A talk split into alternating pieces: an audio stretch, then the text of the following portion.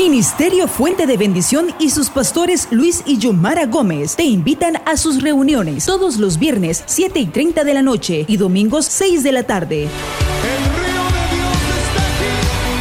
Acompáñanos y sé parte del Mover de Dios 2020, año de orden y visión divina. Visítanos 3945 Carlin Avenue en Linwood, California, zona postal 90262.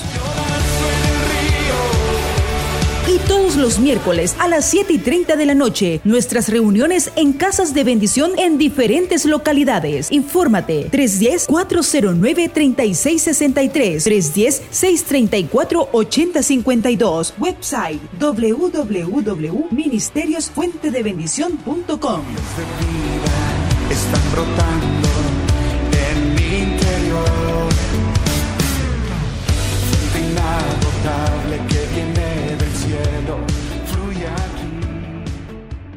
Ahí está el mensaje de la palabra en esta noche y sean todos bienvenidos los que nos visitan por primera vez. Sean bienvenidos en esta noche y los que nos escuchan a través de esta grabación también les damos la bienvenida y esperamos que la palabra sea de mucha, de mucha bendición. Primera de Crónicas capítulo 12 versículo 8 al 15, ahí está el mensaje y cuando lo tengan me dicen un amén por favor. Dice la palabra del Señor, también de los de Gad huyeron y fueron a David al lugar fuerte en el desierto, hombres de guerra muy valientes para pelear, diestros con escudo y paves, sus rostros eran como rostros de leones y eran ligeros como las gacelas sobre las montañas. Eser el primogénito, el primero, Obadías el segundo, Eliab el tercero, Mismana el cuarto, Jeremías el quinto, Atai el sexto, Eliel el séptimo, Johanán el octavo, el Sabat el noveno, Jeremías el décimo. Y Macbanai el undécimo. Estos fueron capitanes del ejército de los hijos de Gad. El menor tenía a, car tenía cargo de cien hombres y el mayor de mil. Estos pasaron el Jordán en el mes primero cuando se había desbordado por todas sus riberas e hicieron huir a todos los de los valles al oriente y al poniente. Que Dios añada bendición a su palabra. Incline su rostro y vamos a darle gracias a Dios. Señor, te damos gracias en esta hora por tu palabra, Señor. Declaramos que tu palabra, Señor, es buena semilla que cae en buena tierra, Señor, y que hoy a través de esta palabra vamos a ser bendecidos y esta palabra traerá fruto abundante en nuestra vida. Gracias, Señor. Declaramos, Dios mío, toda distracción la echamos fuera y nos conectamos, Dios mío, a escuchar lo que tú nos quieres hablar en esta noche. En el nombre de Jesús te damos gracias. Amén y amén. Estamos bien contentos por lo que el Señor habla a través de esta palabra. Primera Crónicas 12, si usted lee eh, este libro de Crónicas, es un libro muy interesante. Hay unas historias tremendas que le van a bendecir tremendamente. Amén. Eh, hoy el, el tema de esta, de esta tarde o de esta noche es rostro de leones. Diga conmigo, rostro de leones.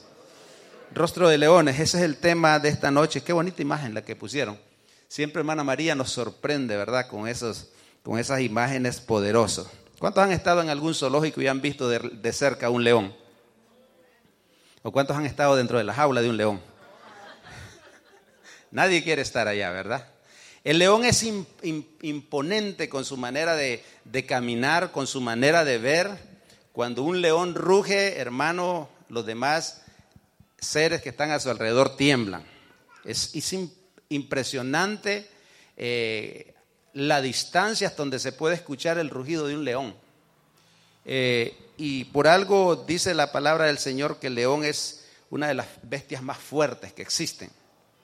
Entonces, eh, cuando nosotros miramos esta escritura, dice el versículo 8 que vinieron una, una gente de la tribu de Gad a David cuando David estaba pasando conflictos fuertes y, y se unieron a David y dice que esta gente eran, tenían unas características muy especiales.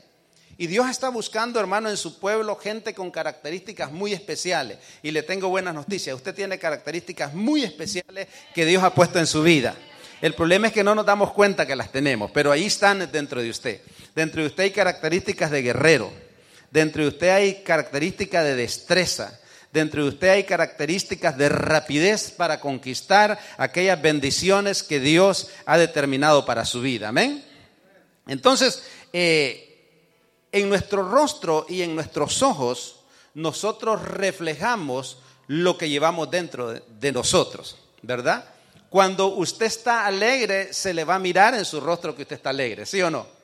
Cuando usted está triste, se va a reflejar en su vida que usted estaba, está triste. Cualquiera que sea el sentimiento que usted lleve dentro de su corazón, usted lo va a reflejar en sus ojos. La Biblia dice que, los ojos son como la ventana del cuerpo, ¿verdad? Y, lo que, lo que e, esas, esos sentimientos, esas preocupaciones, o esas emociones sean de alegría, de tristeza, de, la, forma como usted lo quiera ver, aunque usted trate de no mostrarlo o de disimularlo, se le va a reflejar en su cara. Por eso cuando investigan a alguien, hermano, una persona que investiga, un detective que está investigando a una persona, siempre lo mira hacia los ojos. Porque con los ojos, con la mirada, con eh, las señas que usted hace en su cara, usted sin querer está, eh, como dice, declarando lo que usted es. Es impresionante, ¿verdad? Entonces, eh, ¿cómo, usted mira cuando usted le, pregunta algo a sus hijos y sus hijos le están mintiendo? ¿Verdad que usted los conoce cuando le mienten? Esa carita le deja saber todo, ¿verdad? Cuando usted mintió a sus papás, aunque usted haya hecho lo que usted haya querido hacer, su papá lo descubrieron, ¿verdad? Que usted estaba eh, tirando una de esas buenas, de esas buenas, ¿verdad? Entonces eh, reflejamos alegría, valentía, amor, reflejamos eh, también dudas, reflejamos temores, reflejamos ansiedad. Todo lo que usted se puede imaginar se refleja a través del, del rostro, a través de los ojos. Dios nos hizo tan, tan, tan, de una manera tan especial cuando, cuando nuestro cuerpo aún, cuando a usted le duele algo, su cuerpo le envía esas señales de dolor. Eh, y, tenemos que dar gracias a Dios por todo eso, ¿verdad? Entonces, eh, hablando esto de reflejar lo que somos en el rostro, imagínese, hermano, cuando eh, los recién casados, yo recuerdo cuando, cuando nosotros fuimos al doctor, por, estábamos recién casados con mi esposa, y, se fue a hacer ella exámenes, se sentía un poco rara y se fue a hacer exámenes y nos dijo el doctor, sorpresa, van a ser papás, dice. Usted no se imagina la cara de alegría que tuvimos, ¿verdad? Pero hay otros padres que no ponen esa cara de alegría cuando el doctor les dijo van a ser padres. Ponen cara de enojo o cara de preocupación porque no saben cómo van a mantener un hijo, ¿verdad? Entonces, eh, o cuando o a veces, hermano, ha sucedido y hay testimonios de padres que, que, dan por hecho que van a tener, dice yo, e, es un hijo el que yo quiero que venga, un varoncito. Y cuando le sorpresa que nace una niña, hermano, se decepcionan muchos padres. O viceversa. E, en el rostro se refleja lo que verdaderamente eh, sentimos en el corazón, sea aceptación por algo o sea rechazo por algo. ¿Verdad? Es, es impresionante. Usted se imagina, hermano, ¿Cómo se sienten las jovencitas? Aquí vienen las jovencitas. Eh, las jovencitas, hermano, cuando se les declara ese joven apuesto, ese joven que por el que siempre soñaron, ¿verdad? ¿Cómo ponen esa carita de yo no fui, verdad? Y más si el joven es como el toro, ¿verdad? ¡Uh! se quedan sorprendidas.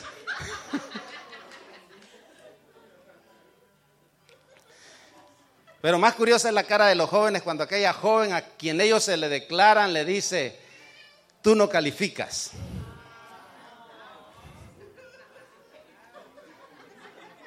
Lo que pasa es que los varones tenemos una autoestima tan alta que eso no nos doblega, ¿verdad? Y vamos por más, en el nombre de Jesús. Entonces, hermano, eh, son cosas que parecen chistosas, pero nos sucede. Me ha tocado ver el rostro de jóvenes cuando eh, eh, parece curioso, sí. Eh, se han enamorado de alguna jovencita y les ha dicho que no, usted los tiene que ver cómo caminan. Derrotados, con una, con una cara de derrota. como le decíamos un día a un joven, si hay tantas muchachas, tanta variedad que Dios te ha puesto en el camino que, que tienes suficiente tiempo para escoger y para que nadie te haga competencia. pero a veces pensamos que, que, es el último recurso, que Dios es tan bueno, Dios es tan, tan, tan abundante, hermano, que hasta para eso nos pone abundancia y nosotros con la sabiduría de Dios sabemos escoger la persona correcta. Amén. Entonces, eh, muchas veces la gente dice, hermano, eh, y esta expresión es muy popular también, la gente dice cuando eh, alguien es confrontado, ¿viste la cara de ese tipo, la cara que puso? ¿Verdad? Cuando, cuando alguien es confrontado en el trabajo, en cualquier parte, siempre la gente dice, ¿viste la cara que traía? Traía una cara de, enojo, traía una cara de asustado. Eh, en, nuestro país dicen, usan una expresión muy popular, dice, ese tipo dice, tiene cara de tabla, dice, es una persona que no tiene vergüenza, ¿verdad? Otros dicen, e, ese tipo tiene cara de piedra, es eh, hablando de la gente que no tiene, no tiene vergüenza para muchas cosas. O a veces nosotros decimos, se me cae la cara de vergüenza. Cuando nos ha pasado algo, cuando hemos enfrentado algo que nos causa pena, vergüenza, decimos, se nos cae la cara de vergüenza. Entonces, nosotros, hermanos, eh, tenemos que darnos cuenta que, que para reflejar cosas buenas de nuestra vida, nosotros tenemos que preocuparnos a tener una buena relación con Dios, porque cuando usted tiene una relación con Dios, usted va a tener paz con Dios. Cuando usted tiene una relación con Dios y con su palabra, usted va a caminar seguro en la vida y donde quiera que usted se enfrente a cualquier circunstancia, su rostro va a dejar saber quién es usted. Su rostro va a dejar saber que usted es una persona de fe, que usted es una persona guerrera, que usted es una persona conquistadora, que usted es una persona que no se amedrenta ante las adversidades de la vida. Es una persona, como decía mi esposa, cuando el diablo dice que no, usted es una persona que va a escuchar el sí de Dios, aún en medio de las cosas negativas. Esa es la gente que tiene una relación con Dios y que se paran seguros en medio de las circunstancias. Yo estoy seguro confiando en Dios. A mí no me van a ver llorar por un problema, yo sé en quién confío. Y yo no quiero verlo llorar a usted por un problema, es pararse en, medio de la adversidad y decirle al diablo, Satanás, tú estás vencido, yo soy un hijo de Dios, usted es una hija de Dios, y aunque este problema me quiera causar tristeza, pero ante ti, Satanás, yo no voy a llorar. Ante el único que yo puedo llorar es ante mi Padre Celestial, porque a Él sí le puedo llorar, Él sí puede enjugar mis lágrimas, Él sí me puede amar, Él sí me puede consolar. Él es el único que me puede entender. Por eso es muy importante. Ahora la pregunta es, de acuerdo a nuestro estilo de vida que nosotros llevamos, ¿qué, ¿cuál es el rostro que nosotros estamos reflejando en la vida? ¿Cuál es el rostro que usted refleja en su trabajo? ¿Cuál es el rostro que usted refleja en la casa? ¿Cuál es el rostro que usted refleja en, el supermercado? ¿Cuál es el rostro que usted refleja cuando va por el freeway, cuando alguien se le pasa eh, de esa gente que se le mete a usted eh, inesperadamente? Usted se ríe, usted dice gloria a Dios por esta bendición que se me puso en el camino. Seamos honestos, ¿sí o no? Me gusta la honestidad de todos ustedes. El pastor también pone unas caras bien raras a veces. Los pastores también nos enojamos, no se crea. Pero usted y yo fuimos eh, llamados, hermano, para reflejar el rostro de Cristo. Diga conmigo, yo tengo el rostro de Cristo. Usted tiene el rostro de Cristo. Por eso cuando las adversidades vengan a su vida, dígale al Señor que no se refleje mi rostro, sino que se refleje tu rostro en mí. Porque cuando el diablo mire su rostro, el rostro de Cristo en usted, el diablo va a huir. Con razón el apóstol dijo, resistid al diablo y de vosotros huirá. Porque el diablo no le huye a usted por, por causa de sus debilidades. El diablo le va a huir a usted porque Cristo está impregnado en usted y entonces ya no se va a reflejar su imagen, sino que se va a reflejar la imagen de Cristo. Dice que Él es la imagen, la imagen del Dios invisible. El diablo nos mira como derrotados, pero cuando viene la unción, cuando viene la gracia del Señor, nuestro rostro se transforma y ahora no presentamos ese rostro de debilidad, presentamos el rostro de Cristo, el Rey de Reyes y Señor de Señores, el que es más que vencedor. Y lo ha hecho a usted más que vencedor también. Amén. ¿Cuánto dan gloria a Dios? Gloria al Señor. Él es el león de la tribu de Judá.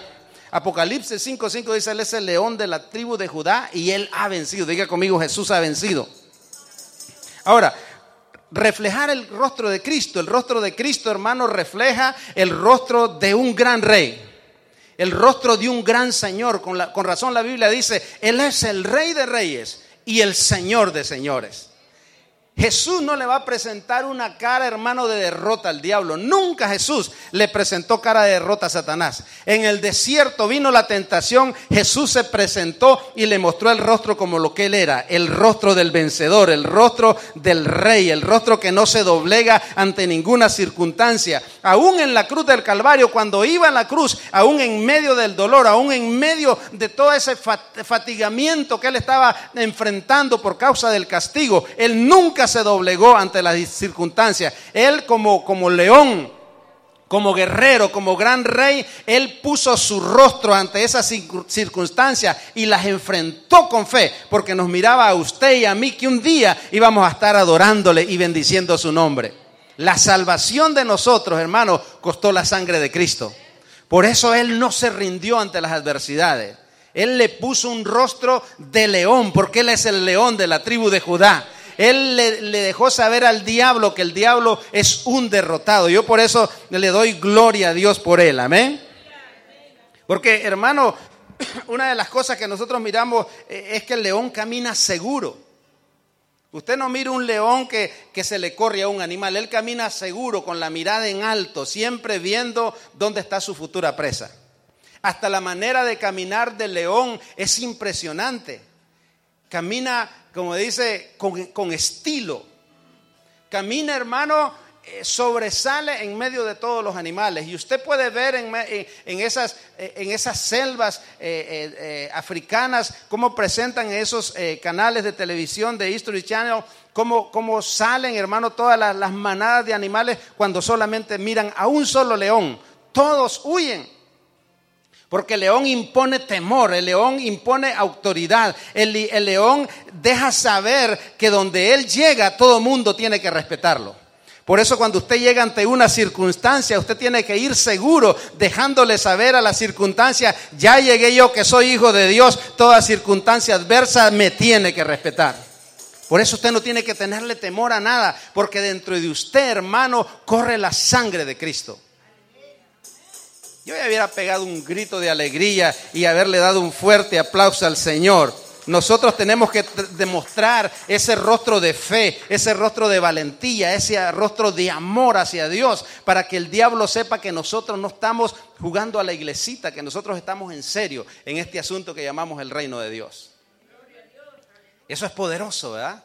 Ahora, cuando nosotros leemos esta escritura, el versículo 9 habla de ¿Quiénes eran estos hijos de Gad? Dice que Jacob tuvo, hermanos, 12 hijos. No vamos a entrar en detalles, él tuvo 12 hijos y uno de estos hijos llevaba ese nombre, llamado Gad. Había uno que se llamaba Simeón, Zabulón, Neftalí, eh, eh, José, Benjamín y todos los demás, ¿verdad?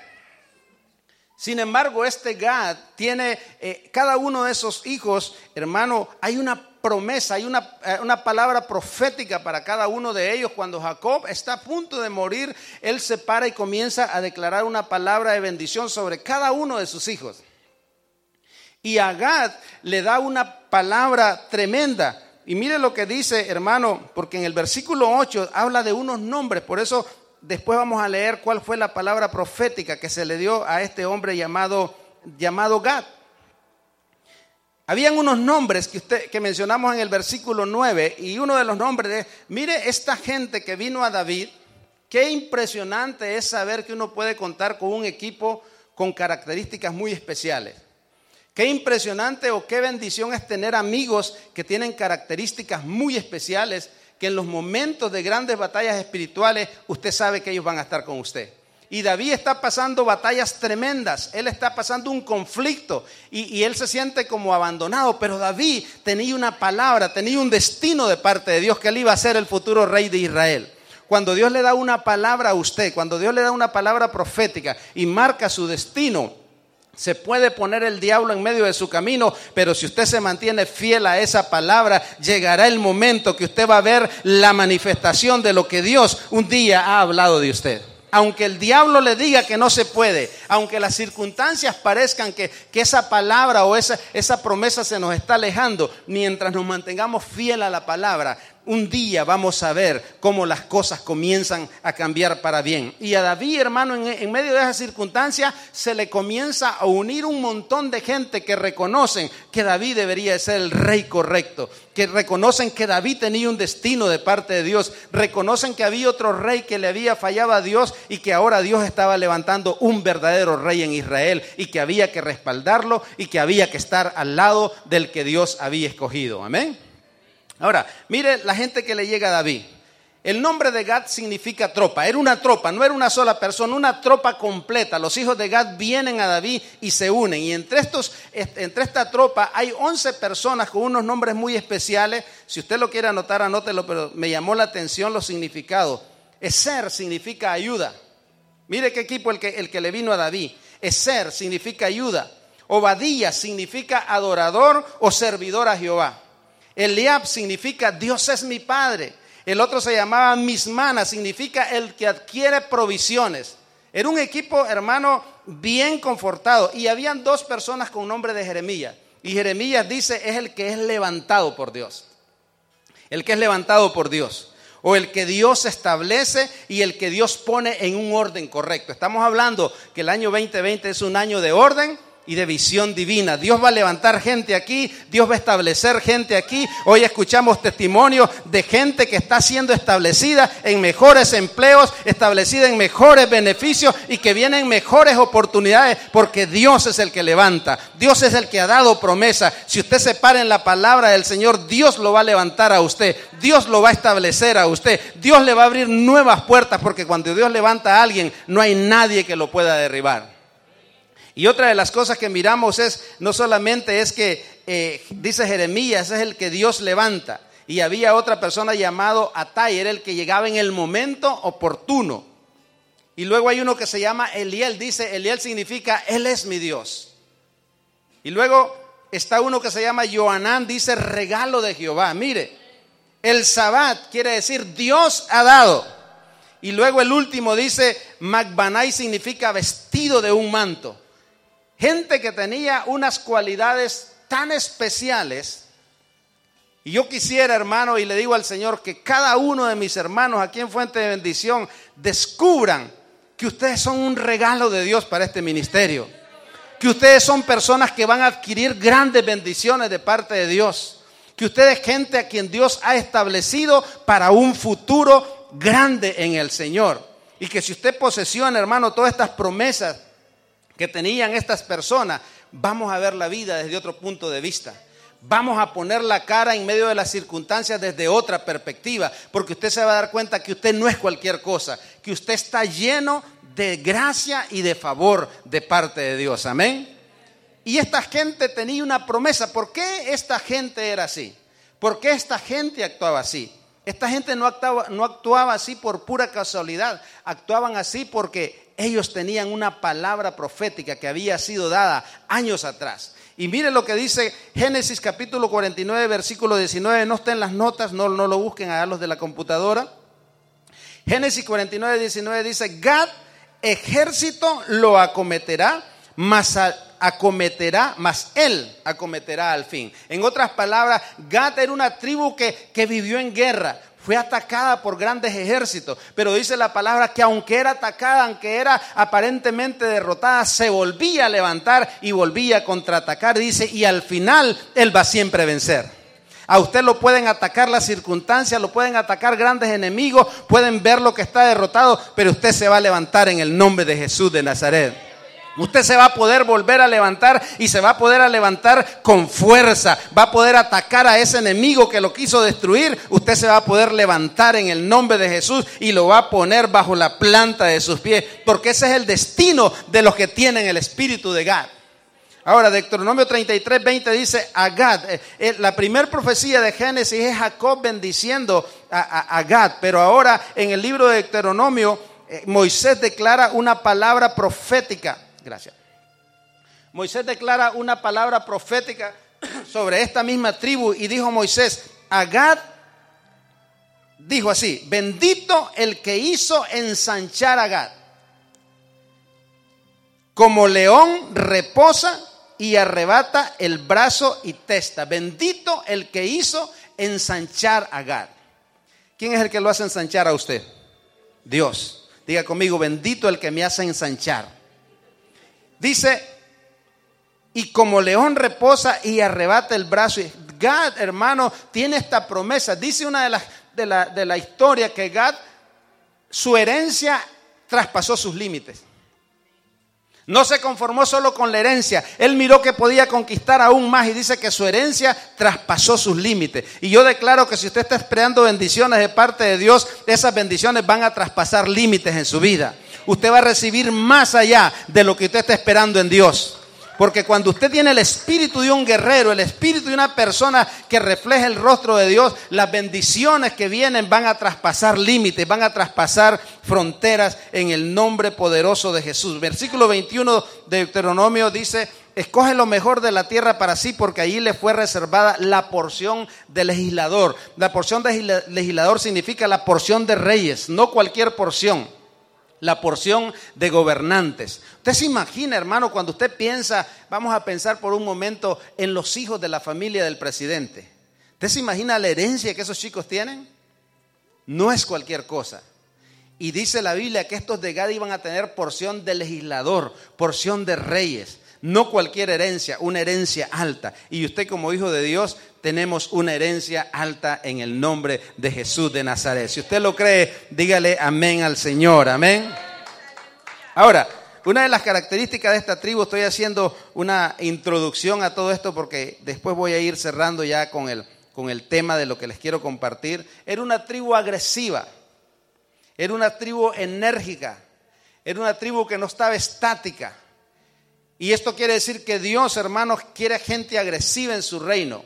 Quiere gente que esté constante y haciendo algo para Dios. Y quiere gente que se esté moviendo hacia donde Dios lo quiere llevar. Y otra de las cosas dice que esta gente eran, no solamente tenían eso, sino que eran, eh, eran hombres de guerra acostumbrados a pelear. Todo el tiempo vivieron en guerra. Eran diestros, eran valientes. Y dice la Biblia, una de las características del versículo 8 dice, tenían rostro de leones. Por eso el tema de esta, de esta tarde se llama rostro de leones. Ningún hombre podía hacerle frente a esta gente. Cuando habían guerra, eran estos de Gad que salían, dice, a la delantera de, de, Israel a pelear, a conquistar, y por ende ellos conquistaban el mejor botín. Ahora, cuando nosotros miramos esto, dice que eran diestros para usar la espada, para usar el, el, el escudo. Eh, tenían una habilidad esta gente, de acuerdo a lo que la Biblia dice, y otra de las cosas dice que cuando el Jordán se desbordó en cierta ocasión, esta tribu fue la primera que pasó ese río. Un río desbordado que nadie se atrevía a pasarlo. Ellos se atrevieron a tomar ese desafío y vencieron ese obstáculo para pasar hacia donde Dios los quería llevar. Muchas veces, hermanos, vienen obstáculos en la vida que son como ríos caudalosos y a veces esos obstáculos nos atemorizan. Esos obstáculos nos limitan y nos hacen quedarnos estáticos de este lado cuando la bendición está a otro lado. Cuando Dios dice cualquier obstáculo, tú lo puedes pasar. Cuando vengan los ríos, dicen, no te van a negar. Si por las aguas pasares, si por el fuego pasares, la llama no arderá en ti. Y por las aguas no te anegarán. Quiere decir que si hay obstáculos en la vida, ríos caudalosos espirituales, usted y yo tenemos el poder para poder pasar esos ríos. ¿Cuántos quieren pasar los obstáculos de la vida? ¿Cuántos quieren pasar esos obstáculos en victoria? Diga conmigo, no hay obstáculo para mi vida. No tiene que haber obstáculo para los hijos de Dios. Amén. Ahora, una de las características especiales que me gusta de los hijos de Gad, estudiando la, personalidad de, esta gente, es que los, los hijos de Gad se paran del lado de la justicia. Los hijos de Dios tenemos que pararnos del lado de la justicia. No solamente eso, los hijos de Gad siempre están fuertes en medio de los problemas. Y Dios quiere que sus hijos tengan esa fortaleza. Fortaleceos en el Señor y en el poder de su fuerza. Él es nuestra roca, Él es nuestra torre fuerte, Él es nuestro pronto auxilio en las tribulaciones. Qué bendición la que tenemos los hijos de Dios. Saber de que no somos cualquier cosa, que somos fuertes aún en medio de los problemas y nos podemos abrir paso. ¿Cuántos tuvieron problemas el año 2019? ¿Cuántos han tenido problemas en este ayuno? ¿Cuántos se abrieron paso en este ayuno? Los ataques han sido fuertes, pero nos hemos abierto paso. Ahora, pero lo bonito de los hijos de Gad, que son hombres sanos, dice la palabra. Son hombres sanos, son hombres disciplinados y no solamente eso, son entrenados y se dejan entrenar. La victoria de un hijo de Dios radica en aprender de Jesús, en ser capacitado en Él y dejarse enseñar por Él. Jesús dijo, aprended de mí que soy manso y humilde de corazón. ¿Sabe por qué fracasamos en la vida? Porque aprendemos de otros y no aprendemos de Jesús. Nos preocupamos por aprender de la religión. Nos, nos preocupamos por aprender del cuate que está en la esquina. Nos preocupamos por aprender del compadre, pero no nos preocupamos por aprender de Jesús. Él dijo, yo soy manso y humilde de corazón, aprendan de mí. Mi yugo, mi carga no es tan pesada como parece. Mi yugo es ligero, mi carga es liviana pero están aprendiendo de una manera equivocada. La gente que les está enseñando a ustedes les está dejando saber que mi carga es demasiado difícil para llevar. Todo aquel que ha entendido quién es Jesús para su vida, nunca venir a la iglesia, nunca servir a Dios será una carga, porque cuando aprendemos de Jesús, todo lo que hagamos para Él será un deleite y lo vamos a disfrutar, vamos a gozarnos en Él. Amén. Porque nos dejamos enseñar por Jesús, nos dejamos entrenar por Él y eso nos hace cada día más capaces, más entrenados, más diestros, más ligeros. Cuando viene el enemigo, nosotros somos más rápidos que el enemigo. El enemigo no le puede ganar la carrera a usted en la vida. El enemigo no le puede ganar ninguna batalla. Usted fue diseñado para ganar. Se necesita valor para servir a Dios. Se necesita valor para levantar las manos y adorarle. Se necesita valor para venir a orar a la casa del Señor. Se necesita valor para ofrendar. Se necesita valor para diezmar. Se necesita valor para decirle no al diablo y decirle sí a Dios. Esa es la gente que vale la pena. Esa es la gente que ama a Dios. Esa es la gente que tienen rostro de leones. Esa es la gente que tienen promesa y que tienen destino en Dios. Diga conmigo, yo tengo destino en Dios. Usted es valiente en Dios. Usted es valiente en Dios. Usted no es cualquier cosa. El diablo le puede decir estás derrotado, el diablo le puede decir es un pecador, pero dice yo te he puesto en ti los genes de un ganador, los genes de un vencedor. Tú no eres un gatito, tú eres un león. Impone tu autoridad, impone tu poder sobre las circunstancias y yo estaré contigo. Ese es mi Dios. Ese es mi Dios. Punto número uno. Así como Gad, nosotros también podemos reflejar estas características. Si usted ama a Dios, usted puede reflejar estas características. Los hijos de Dios son hombres y mujeres de guerra y muy valientes. ¿Cuántos son valientes aquí? No, usted no es valiente, usted es muy valiente. Eso es la diferencia. Diga conmigo, yo soy muy valiente.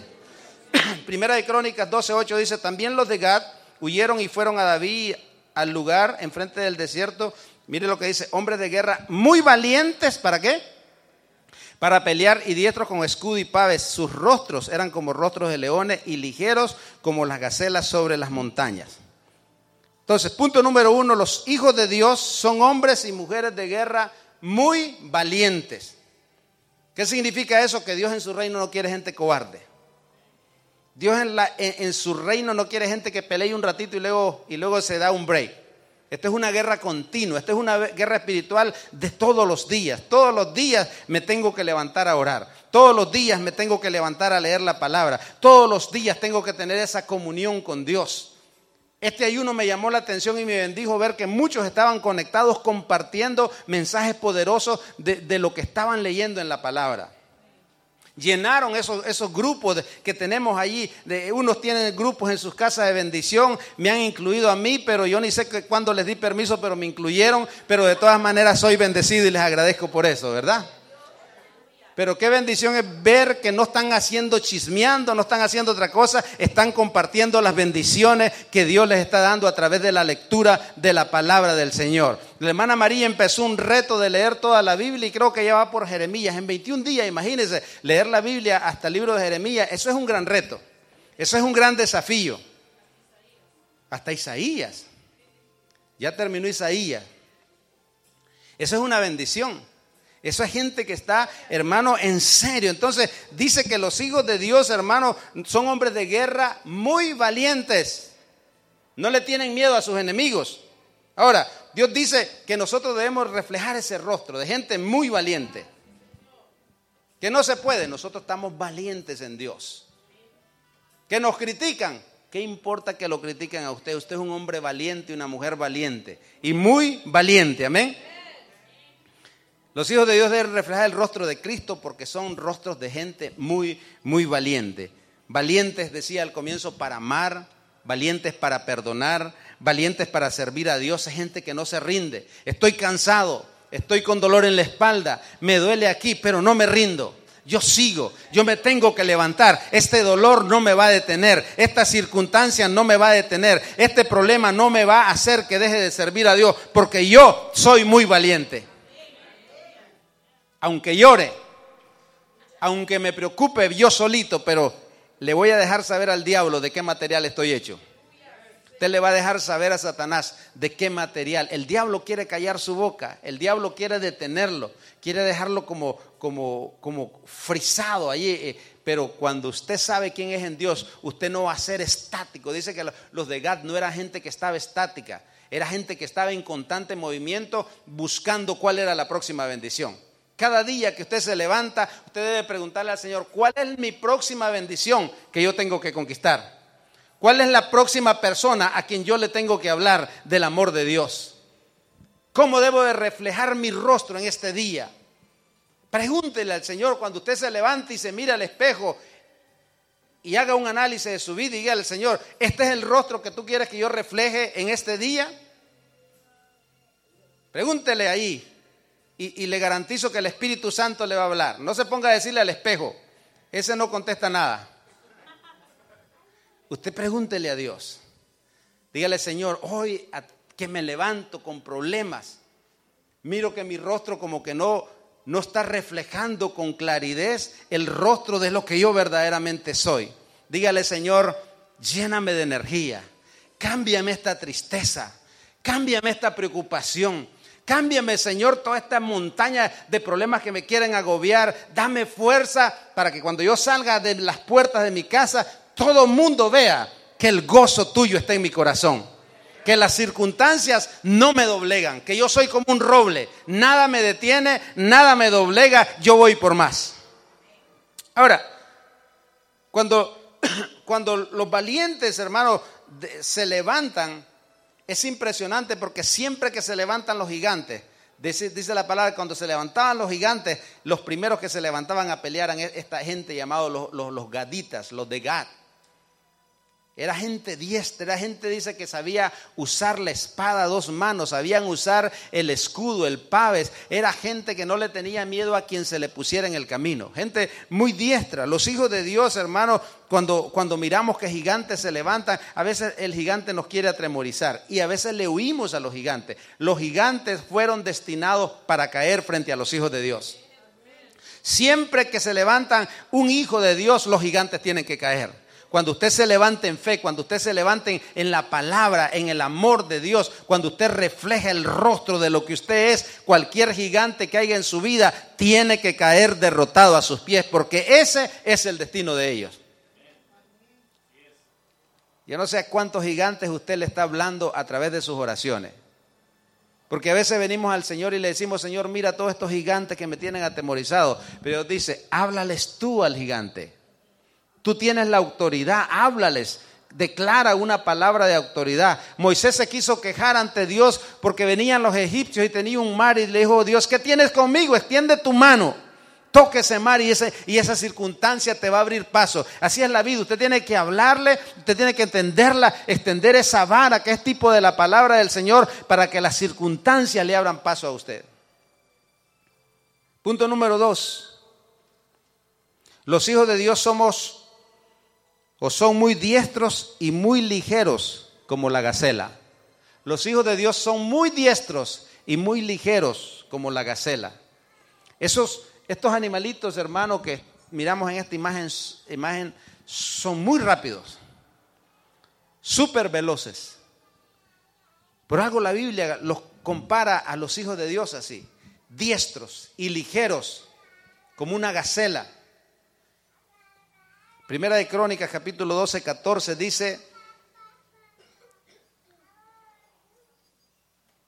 estos fueron capitanes del ejército de los hijos de Gad, el menor tenía el cargo 100 hombres y el mayor tenía el cargo 1000. ¿Por qué dice la Biblia que eran diestros?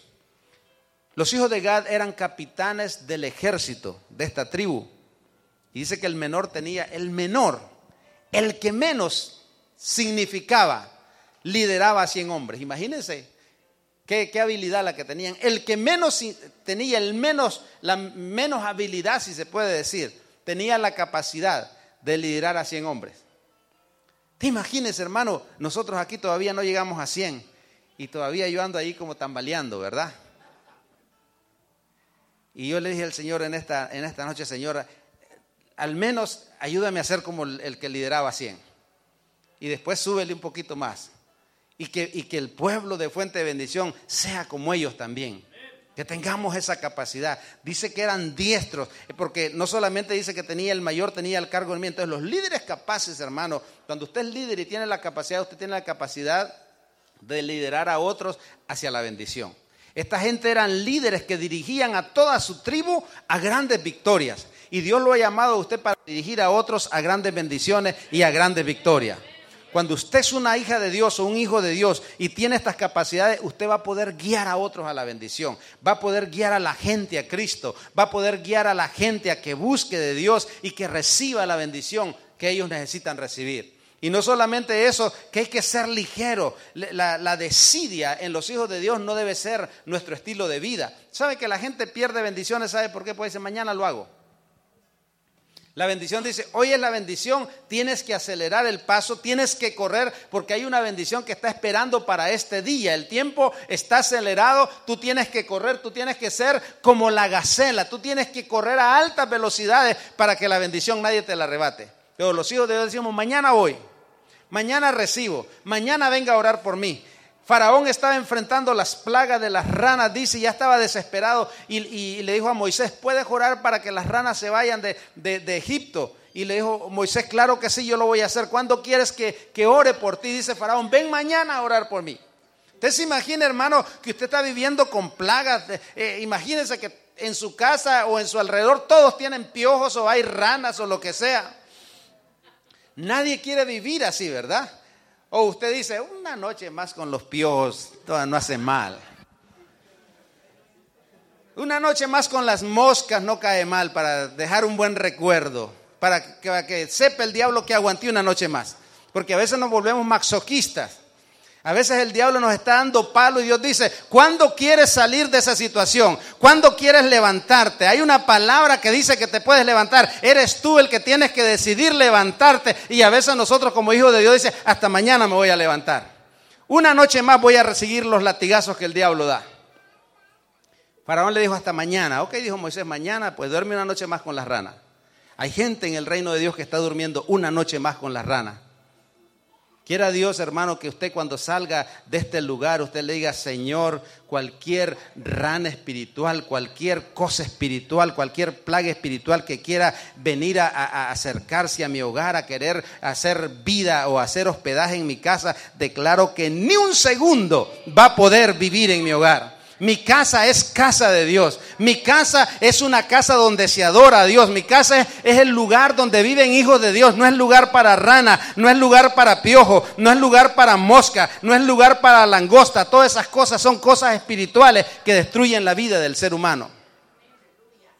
Pero hay que decidirse a ser como las gacelas, ligero. Es ahora, Señor, yo necesito que esta situación cambie ahora. ¿Qué es lo que tengo que hacer? Hay que levantarse a las 5 de la mañana, pues voy a estar a las cuatro y media. Yo voy a ir adelante del tiempo, voy a ser ligero, voy a ser diestro, porque yo tengo el Espíritu de Dios. Punto número 3. Los hijos de Dios superan todos los obstáculos. Diga conmigo, yo puedo superar todo obstáculo. Dígalo fuerte, yo puedo superar todo obstáculo. Versículo 15 del mismo capítulo que estamos leyendo dice, estos pasaron el Jordán en el mes primero, hablando de los mismos hombres de Gad, cuando se había desbordado por todas sus riberas e hicieron huir a todos los valientes al oriente y al poniente. El río Jordán es un río caudaloso. Es un río que cuando se desbordaba era peligroso tenía una persona para atravesar ese río tenía que ser muy diestro a nadar. Lo otro que tenía que tener era no tenerle temor a, la fuerza del río. Por eso muchos esperaban que ese río bajara el desborde y cuando estuviera en, en, una fuerza menor poderlo pasar. Pero dice que estos de Gad, en un tiempo que el río se había desbordado, se atrevieron y pasaron ese río. Imagínense qué valentía la de estos hombres. Que ni los obstáculos naturales de la naturaleza los detenían porque ellos tenían un compromiso, ellos tenían una misión, ellos tenían un objetivo de llegar en el tiempo correcto donde Dios les había marcado que tenían que llegar. A veces Dios dice, te quiero a tal hora en tal lugar. Y a veces Dios nos está esperando. Y llega otro más diestro, llega otro más ligero que nosotros y toma la bendición que era para nosotros. hay una mejor oportunidad, hay una mejor oportunidad en el trabajo. Tienes que estar a las 7 de la mañana bien presentado, bien arreglado para una entrevista, vístete de lo mejor y hermano, llega gente en pijamas a la entrevista, en chanclas a la entrevista, llegan una hora después.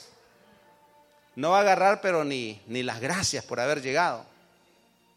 Porque siempre vamos corriendo hacia atrás cuando Dios dice, tienes que ser ligero, tienes que ser diestro, tienes que ser hábil. Cuando Dios dice, hay una bendición, tienes que saltar como la gacela, porque esa bendición tiene que ver con tu vida, tiene que ver con tus hijos, tiene que ver con tu familia. Los de Gad superaron este obstáculo. El río se desbordaba, ellos lo cruzaron. El río Jordán, hermano, eh, tiene que ver con muchas cosas. Es la frontera, es el inicio de algo nuevo. Pasar el río Jordán implica es pasar a una nueva etapa en la vida. Pasar el río Jordán es, significa yo puedo pasar ese obstáculo. El río Jordán puede ser un obstáculo grande, pero como hijo de Dios yo lo puedo superar. El temor es un obstáculo que se convierte a veces como un río difícil de superar. Los miedos, la ansiedad, la duda se convierten a veces en, ríos caudalosos que no nos dejan avanzar. La bendición está tan cerca, pero nuestras dudas arrebatan la bendición.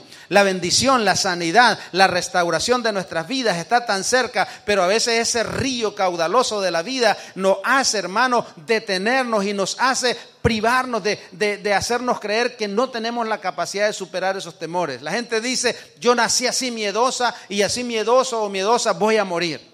Yo no tengo fe para esto. Yo no tengo el valor para hacer esto. Y a, mí, y a la misma vez nosotros nos profetizamos cosas sin querer. Todos los días cuando usted se levanta, usted tiene que profetizar algo para su vida. Cuando usted se levanta en la mañana, hermano, quiero que sepa que hay un montón de ríos de obstáculos que le esperan. Hay tantos obstáculos que se interponen en nuestro camino durante el día y a veces por no orar, por no declarar una palabra en nuestra vida, a veces nos quedamos estancados a medio camino en el día. ¿Sabe por qué? Porque nos olvidamos de declarar y de decretar lo que verdaderamente nosotros somos en Dios. Los de Gad dijeron, ese río lo vamos a pasar. Está caudaloso, pero nosotros lo podemos pasar. Está fuerte la corriente, pero más fuerte somos nosotros que esa corriente. Puede venir corrientes de amargura, corrientes de pobreza, corrientes de, de, enfermedades, pero usted es más fuerte que esas corrientes. La unción que hay en usted tiene poder para romper, para abrirle paso en medio de esas corrientes. Yo no sé si usted cree esto, pero yo me bendice esta palabra, ¿sabe por qué? Porque digo yo, Señor, gracias por las promesas que hay en tu palabra. Gracias porque nos ha hecho no de cualquier material, nos ha hecho del material que tiene el ADN de Cristo, el material que nos hace más que vencedores, que nos hace especiales, que nos hace capaces, nos hace diestros para hacer cosas grandes para su reino. No temer a las adversidades. Hay que pasar esos ríos, esos obstáculos con fe. Diga conmigo, voy con fe y voy a vencer en el nombre de Jesús. Punto número cuatro. Los hijos de Dios tienen autoridad espiritual. Los hijos de Dios tienen autoridad espiritual. Primera de Crónicas 12:8.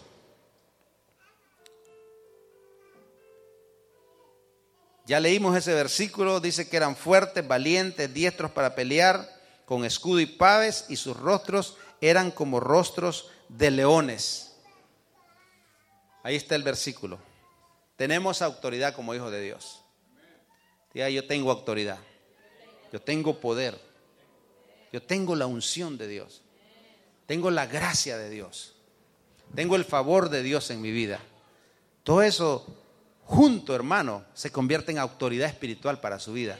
La gracia, favor, unción, la palabra, su fe en acción, le da una autoridad que usted no se imagina. Ahora, Primera de Crónicas 12:15 dice, mire lo que dice 12:15, dice, estos pasaron el Jordán en el mes primero cuando se había desbordado por todas sus riberas. Y aquí me gusta, dice, la autoridad que tenían. E hicieron huir a todos los de los valles al oriente y al poniente. Sus rostros eran como de leones, era autoridad, imponían su autoridad. Ya llegaron los hijos de Dios, todo lo negativo tiene que abrir paso. Ya llegaron los hijos de Dios, el diablo tiene que huir porque la palabra dice, resistid al diablo y de vosotros huirá. Dice que cuando llegaron, dice, habían enemigos ahí en el valle, a la orilla del río. Dice que ellos, era tanta la autoridad, el poder, la capacidad, la confianza, la destreza que tenía, que hicieron que toda la gente que habitaba ese lugar que iba a ser la posición de ellos, huyeran de su paso. Limpiaron ese territorio. Como hijos de Dios tenemos que limpiar nuestro territorio. Usted tiene que limpiar su territorio. Hay territorios en la vida, hermano, que están siendo ocupados por enemigos espirituales. Usted tiene la autoridad para hacer huir esos enemigos y limpiar su territorio del norte, del sur, del este y el oeste. Limpiar totalmente para que su vida, su familia, sus hijos caminen en la victoria que Dios quiere que vivamos. Dice, hicieron huir. Diga conmigo, voy a hacer huir a mis enemigos hicieron huir a todos los de los valles. El salmista decía, con mi Dios yo saltaré los muros, con mi Dios ejército derribaré. Él adiestra mis manos para la batalla. Él es mi escudo, Él es mi fortaleza, Él es mi libertador. ¿Cuántos creen esa palabra? Con Dios usted va a saltar muros, usted va a saltar todo obstáculo, usted va a hacer, hermano, que sus enemigos huyan. Yo no sé qué tipo de enemigos usted tiene. Espero que no sea el pastor. Espero que no sea el vecino. Son enemigos espirituales. Y cuando esos enemigos espirituales se presentan, hermano, usted diga, voy en el nombre de Jesús. Voy con el arco y con la flecha, porque Él es el que adiestra mis manos para la batalla. Esa flecha que voy a lanzar no va lanzada en mi fuerza, la está lanzando el Rey de Reyes y Señor de Señores, y Él siempre pegará en el blanco. Él siempre pegará en el blanco. En sus sueños, cuando usted tira la flecha de la palabra, esa flecha siempre pegará en el blanco. Si usted deja que Jesús sea el que ponga sus manos en sus manos y haga eh, tensionar ese arco para que salga esa flecha hacia la dirección correcta. Él a diestra, dice, mis manos para la batalla. Eran rostros de leones, tenían autoridad y hacían huir a sus enemigos. Eso es autoridad espiritual. Pero a veces miramos las circunstancias y le corremos a las circunstancias. Dios nos da un desafío y nos corremos. Dios nos da una palabra profética, te voy a bendecir, pero tienes que atreverte a creer. Y llega la oportunidad y la pensamos. Hace un par de años tuvimos el sueño cuando vinimos a este lugar, cuando conocimos ese lugar del auditorio ahí en el, en el Hall, dijimos, un día en el nombre de Jesús vamos a tomar ese lugar para hacer algo que glorifique al Señor. Estamos hablando de siete años atrás. Parecía imposible, parecía difícil. Dios dijo, se los voy a dar, se dio la oportunidad y nosotros por fe la hemos tomado. Y yo sé que vienen mayores desafíos y por fe los tomaremos en el nombre de Jesús. Porque Él es el que adiestra, Él es el que provee, Él es el que da todo lo que nosotros necesitamos. No se le pone usted al frente a un león, ¿verdad que no? Porque atemoriza. La vez pasada pusimos el rugido de un león aquí, los niños se pusieron a, llorar, por eso hoy no se los quise poner. No quería que lloraran, aún los niños grandes. Porque es, atemorizante la mirada del león eh, porque león es como dejarle saber, yo voy por lo que es mío. Yo voy por mi bendición. ahí está mi cena, ahí está mi almuerzo. Y un león nunca se dejará quitar su cena y su almuerzo. El misionero cayó de Sayoneta en la jungla y cayó enfrente de un león y comenzó a orar, Señor, guárdame de este león porque este me va a devorar y yo no sé qué hacer aquí. Y cuando abrió los ojos miró que el león estaba arrodillado también. dijo, gracias Señor, este león es cristiano. Le dijo el león, no, estoy orando por mis alimentos.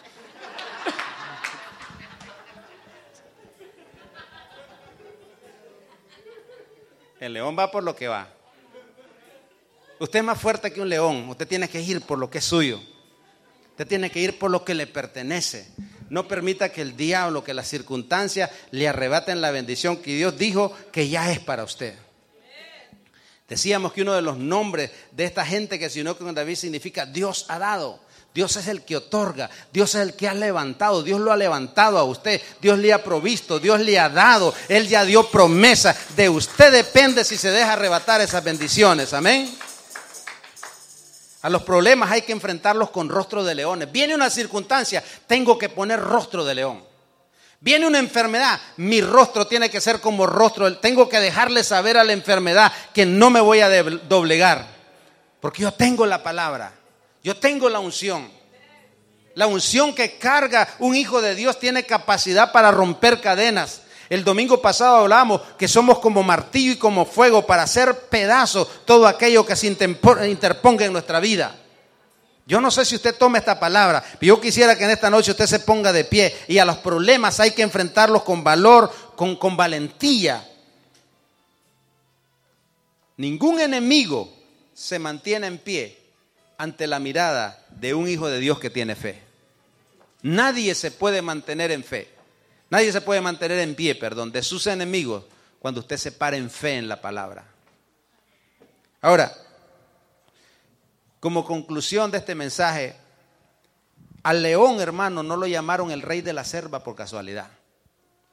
Dios no, no le plació que el león fuera rey de la selva por casualidad. Al león Dios no le dio esa personalidad, esa imagen por pura casualidad. Dios sabía desde la antigüedad, desde, desde antes de la fundación del mundo, lo que Él quería enseñarnos a través de la imagen de un león. Que todo lo que usted mire en la Biblia, las figuras son símbolos. Que Dios dice, quiero enseñarte algo a través de ello. La Biblia dice que el león es el más fuerte de todas las bestias. No solamente eso, lo más bonito es que Dios dice, tú eres mi hijo, tú eres mi hija.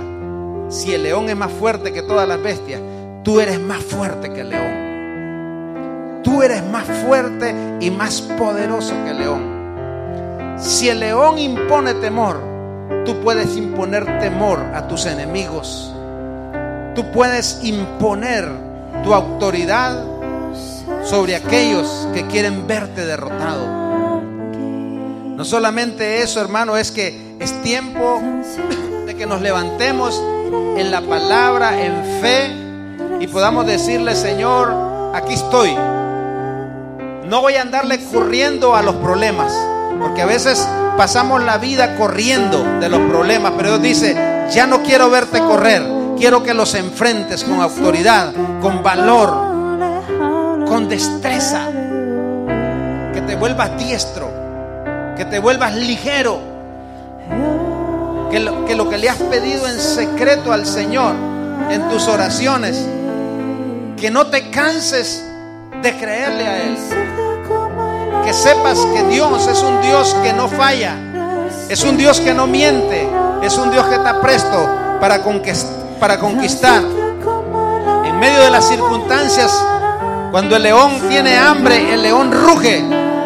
Cuando el león está enfrentando un peligro, él ruge para dejar saber que él es el rey de la selva. Y hoy Dios dice a los hijos de Dios, es tiempo de rugir como un león. Es tiempo de rugir y de profetizar la palabra como hijos victoriosos, como hijos guerreros, como hijos que se paran en medio de las circunstancias y que le dejan de saber al mundo que verdaderamente nosotros tenemos un destino en Dios. Nosotros tenemos una promesa grande de parte de Dios. Vamos iglesia, levante sus manos al cielo y yo quiero que usted comience a declarar sobre cualquier circunstancia, comience a decirle a la circunstancia, ¿quién es usted en Dios? ¿Quién es usted en Dios? Es tiempo de clamar nuestras promesas, es tiempo de profetizar, es tiempo que usted hoy se convierta en profeta de su propia vida, de su propio destino, en profeta de sus hijos. Gracias Señor, te adoramos, te bendecimos Señor. Oh bendito Dios, es tiempo de decirle a Satanás, aquí está tu pueblo, aquí está el pueblo de Dios Señor y le vamos a decir al diablo que él está vencido. Le vamos a decir al diablo que él está derrotado. Somos hijos de Dios. En nuestro rostro se refleja tu amor. En nuestro rostro se refleja tu autoridad. En nuestro rostro se refleja la unción.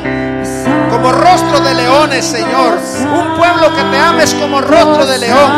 Un pueblo de fe es como rostro de león. Como rostro de león para hacer huir a los enemigos. Hoy en el nombre de Jesús, Señor, toda petición, toda preocupación, Señor, hoy imponemos la autoridad que nos has dado y declaramos que se va de cada vida, se va de cada familia en el nombre de Jesús de Nazaret. Todo temor, Señor, toda preocupación, toda ansiedad, Señor, es tiempo de que se vaya de nuestra vida. Hoy le ponemos una fecha límite. Hoy le decimos a esa circunstancia, este es tu día final. Este es tu último día en mi vida. Este es el último día que me atemorizas.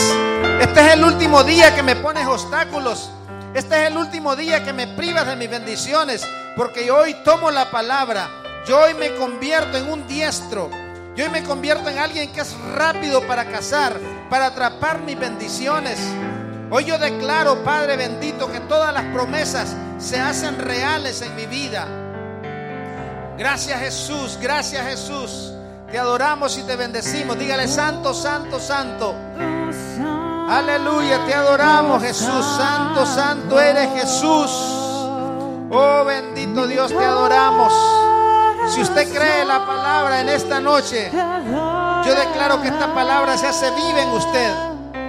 Que usted es una persona, una persona que ama a Dios, que es una persona, una, una mujer o un hombre valiente, muy valiente, que es una persona que es muy diestro, que es ligero, que va a tomar su bendición y que va a superar todo obstáculo. Y que usted tiene autoridad y va a saber usar esa autoridad en el nombre de Jesús. Padre, en el nombre de Jesús, oramos, Señor, por este pueblo. Oramos por cada don que tú has depositado en el corazón de tu pueblo. Que ningún temor, Señor, va a hacer que ese don o que ese potencial se entierre, sino que se liberará, Padre, en el nombre de Jesús. Que tomarán autoridad, Padre, y que van a darte lo mejor a ti, Señor. Un pueblo apasionado, un pueblo lleno del fuego de Dios.